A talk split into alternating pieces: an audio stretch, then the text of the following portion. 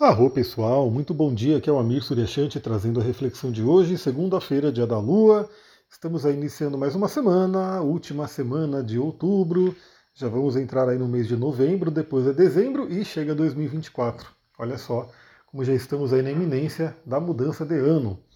Bom, segunda-feira que a gente começa aí com uma semana que terá outro eclipse. Teremos aí um eclipse de Lua, né? Será um eclipse lunar. E aí veja, né? Eu fiz ali o resumo astrológico da semana. Se você não viu ainda, tá lá no Instagram, tá lá no YouTube, tá lá no Spotify.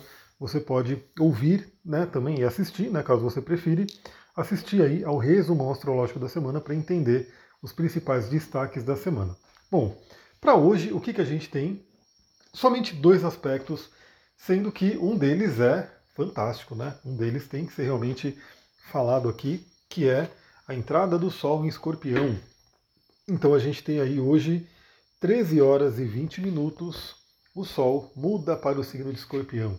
Então acabou-se a temporada libriana, acabou a temporada da busca pelo equilíbrio, agora vem a temporada de Escorpião, das profundezas, da regeneração, da transformação.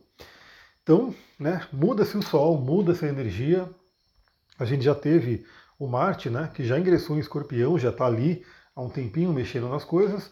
E aí a gente também teve Mercúrio, que no fim de semana entrou em Escorpião também. E hoje o Sol chega junto em Escorpião para formar ali três planetas nesse signo poderoso. Três planetas que, no momento do eclipse da lua cheia, a gente vai ter aí esses três planetas fazendo uma oposição fortíssima ali com a Lua e Júpiter, que está lá do outro lado. E Urano também acaba participando, né? Dessa, dessa lua cheia, mas claro que eu quero fazer uma live específica para a gente poder comentar sobre a lua cheia. Também quero fazer uma live, possivelmente hoje, né? Vamos ver como é que vai ser aí ao longo do dia, mas eu quero fazer uma live para a gente falar de Mercúrio e Sol em Escorpião. Porque, claro, né? A gente tem que se aprofundar um pouquinho mais né, nessa energia. Eu já, já fiz aqui né, um script vendo os principais aspectos que esse Sol vai fazer né, ao longo da passagem por escorpião, e o Mercúrio vai estar ali coladinho com o Sol. Né? Então a gente vai ter ali os dois andando muito juntos. E o que, que eu já posso dizer? Né? Você que gosta de rituais, você que gosta de ter essa consciência astrológica, assim que iniciar a nossa tarde de hoje, já dê boas-vindas ao signo de escorpião que estará sendo iluminado no céu. Você que é do signo de escorpião, já se prepare, né? Que já vai começar a sua temporada aí, temporada de revoluções solares para a galera de escorpião, que vai ser forte, né? Porque principalmente quem é do primeiro decanato vai pegar a lua cheia, vai pegar o eclipse. Quem é do terceiro decanato vai pegar o Marte grudadíssimo no Sol ali. Então vocês que são do escorpião, vamos iniciar um ano forte aí pela frente, hein? Venha fazer a revolução solar, vamos ver como é que, que, que a revolução mostra para esse ano, o que, que os trânsitos, né, as progressões, o que está rolando aí, para né, você se preparar melhor para esse ano que está por vir. É, o Sol em Escorpião, ele vai iluminar os atributos de Escorpião, sendo que eu gosto muito do principal deles, né, que é a transformação. Então, Escorpião é um signo alquimista, é um signo de cura. Eu vou falar aqui, claro, os principais atributos positivos de Escorpião. Então, o primeiro é essa transformação, essa capacidade de cura, de morte e renascimento. Então, para quem estava ali com algum desafio, né, para quem estava ali meio com algumas complicações. Pode ser que essa energia de escorpião, sendo que Marte está ali também, né, no seu domicílio, agora entra Mercúrio e Sol para né, reforçar. Pode ser que essa energia de escorpião renove realmente as energias. Pode ser que a gente tenha aí um renascimento, uma regeneração muito interessante. Né? Escorpião também trabalha as profundezas, um mergulho profundo. Então, o que tiver que ser olhado, que seja olhado nesse momento principalmente agora, né, que teremos a lua cheia, e a lua cheia ela tende a demonstrar, ela tende a transbordar algumas coisas. Claro que escorpião também tem ali o seu lado negativo, que a gente tem que ficar de olho. Um dos mais conhecidos é a questão da vingança, né? É também a questão da autodestrutividade. Então isso é um ponto importante.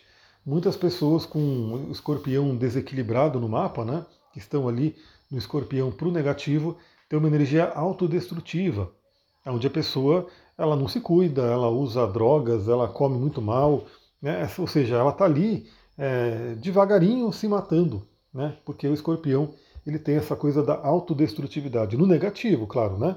Então não dá para a gente simplesmente dizer que tudo de escorpião é só isso. Não. Esse é um lado desequilibrado negativo de escorpião que a gente sabendo, conhecendo, a gente fica de olho para não ir para esse lado.